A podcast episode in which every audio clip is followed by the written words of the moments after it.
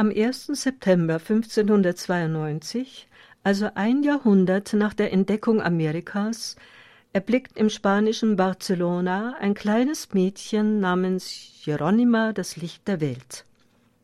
Es ist das vierte Kind des Buchhändlers Christophorus Astorch und seiner Frau Isabella, Erbin eines großen Vermögens. Die Mutter stirbt bereits zehn Monate nach der Geburt des Kindes, dessen sich nun eine Amme im nahegelegenen Dörflein Saria annimmt. Der Ehemann folgt seiner Frau schon sehr bald in die Ewigkeit nach.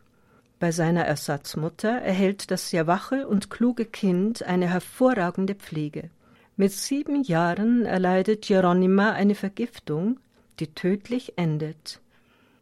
Mutter Angela Serafina Prat, begnadet mit außergewöhnlichen mystischen Begabungen und Begründerin der Kapuzinerinnen von Barcelona, betet intensiv über dem leblosen Körper des Kindes. Da geschieht das Wunder. Das Mädchen erwacht wieder zum Leben. Einer der späteren Biografen, der berühmte Jesuit Luis Ignacio Ceballos, hat den zeitgenössischen Berichten über diese Begebenheit eine hohe Glaubwürdigkeit bescheinigt. Als das Mädchen mit neun Jahren lesen und schreiben lernt, entdeckt es seine große Liebe zu Büchern, vor allem zu solchen in lateinischer Sprache. Bereits mit elf Jahren wird Hieronyma ins Kapuzinerinnenkloster in Barcelona aufgenommen. Der Bischof persönlich übergibt das Kind Mutter Angela Serafina. Das frühreife Mädchen hat ein sechsbändiges Brevier dabei, das es sich vor dem Eintritt noch gewünscht hatte. Nach fünf Jahren darf Hieronyma endlich ihr Noviziat beginnen. Sie erhält den Namen Angela Maria. Mit 17 Jahren legt sie ihre Gelübde ab. Bereits in diesem zarten Alter vertraut man ihr die Unterweisung ihrer Mitschwestern an. Die blutjunge Nonne wird zudem auch noch ins Ordenskapitel gewählt, eine Versammlung von Repräsentantinnen des Ordens. Es ist ganz offenbar, dass diese Nonne von einer außergewöhnlichen Treue zu ihrer Berufung und einer ungemein innigen Liebe zu ihrer Kirche erfüllt ist. Die Liturgie, die heiligen Texte und das Stundengebet sind für sie Kostbarkeiten, über die sie sich im Studium äußerst profunde Kenntnisse aneignet. Dabei beschränkt sie sich jedoch nicht auf die Theorie der Textinhalte, sondern entwickelt aus ihnen praktische Wege des geistlichen Lebens. Die überaus gebildete, auch vornehme Ordensfrau Angela Maria ist auch eine hervorragende Pädagogin. Sie versteht, wie sie es selber in ihrer Autobiografie beschreibt, in der Spur Gottes zu gehen. Die Individualität des jeweils anderen gilt es zu respektieren. Auf diese Weise bringt sie selbst für jede einzelne Mitschwester großes Verständnis auf, wobei ihre eigene Autorität jedoch stets erhalten bleibt.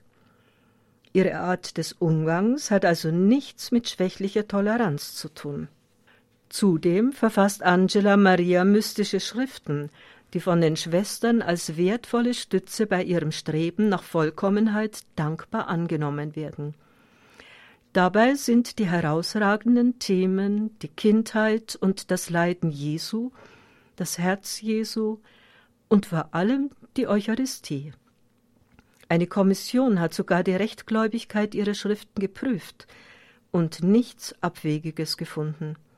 Angela Marias herausragende Intelligenz, gepaart mit hohen menschlichen Charaktereigenschaften, Tatkraft und Dynamik, lassen sie bestens geeignet erscheinen zur selbstständigen Führung eines Klosters.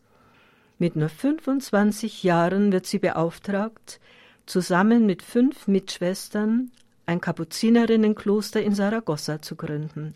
Dort wirkt sie schon bald als Novizenmeisterin. Vier Jahre lang unterrichtet sie später sehr verantwortungsbewusst auch die jungen Professen. Dabei orientiert sie sich an der didaktischen Methode ihrer leiblichen Schwester Isabella, zu jener Zeit Äbtissin in Barcelona. Jede Schwester muss Meisterin ihrer selbst sein, den Kontakt mit Gott pflegen. Das Miteinander der Schwestern muss offen und ehrlich sein.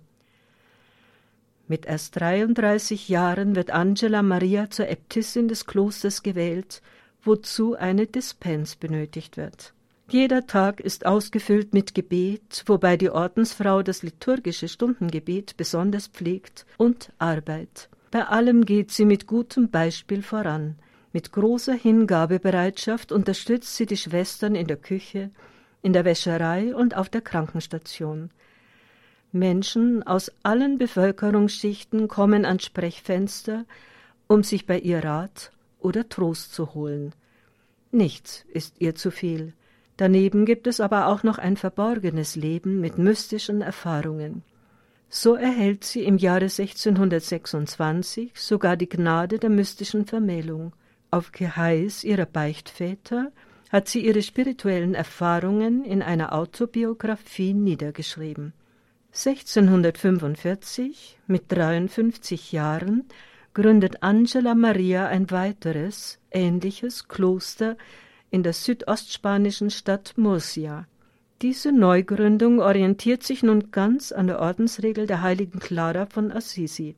Es gibt keinerlei Unterschiede mehr. Die Laienschwestern erhalten die gleichen Rechte wie die anderen. Alle tragen die gleiche Art von Kleidung.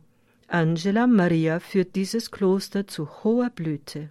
Neben den alltäglichen Sorgen gilt es in den folgenden ersten Jahren für sie zwei außerordentlich schwierige Herausforderungen zu meistern. 1648 wütet in der ganzen Region um Murcia die Pest. Nun heißt es, die Schwestern vor der tödlichen Epidemie zu schützen. Drei Jahre später tritt der Rio Segura über seine Ufer und zerstört das Kloster fast gänzlich. Die Schwestern müssen fliehen, finden jedoch ein Haus in den Bergen, das ihnen die Jesuiten zur Verfügung stellen. Mühsam wird das Kloster unter der Leitung der Äbtissin wieder aufgebaut. Erst nach drei Jahren können die Schwestern wieder zurückkehren. Angela Marias Wunsch nach vollkommener Lehre, also nach echter geistiger Armut, wird im Laufe der Zeit immer stärker. Sie will nun ausschließlich aus der liebenden Verbindung mit Gott leben, ihren Geist total in Gott versenken können. Deshalb verzichtet sie auf all ihre Ämter, zieht sich zurück. Ihre Mitschwestern können diesen Schritt erst nach dem Tod begreifen, als man in den Unterlagen der Äbtissin ein von ihr formuliertes Gebet findet, in dem sie Gott dieses höchste Opfer anbietet. Ende November 1665 erleidet Angela Maria einen Schlaganfall, der eine halbseitige Lähmung hinterlässt. Bei vollem Bewusstsein legt sie ihre Beichte ab. Eine lange Ekstase folgt nach dem Empfang der Sterbesakramente. Am 2. Dezember 1665 gibt sie ruhig und friedlich ihre Seele zurück in die Hände ihres Schöpfers. Die Bewohner von Murcia eilen in Scharen herbei, um ihr die letzte Ehre zu erweisen. Für sie alle war eine Heilige heimgegangen.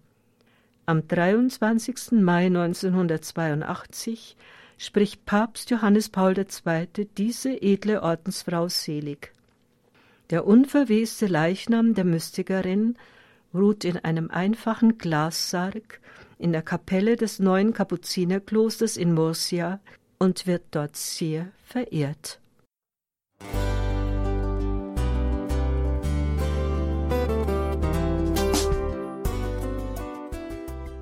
Liebe Zuhörerinnen und Zuhörer, vielen Dank, dass Sie unser CD- und Podcast-Angebot in Anspruch nehmen. Wir freuen uns, dass unsere Sendungen auf diese Weise verbreitet werden. Dieser Dienst ist für Sie kostenlos.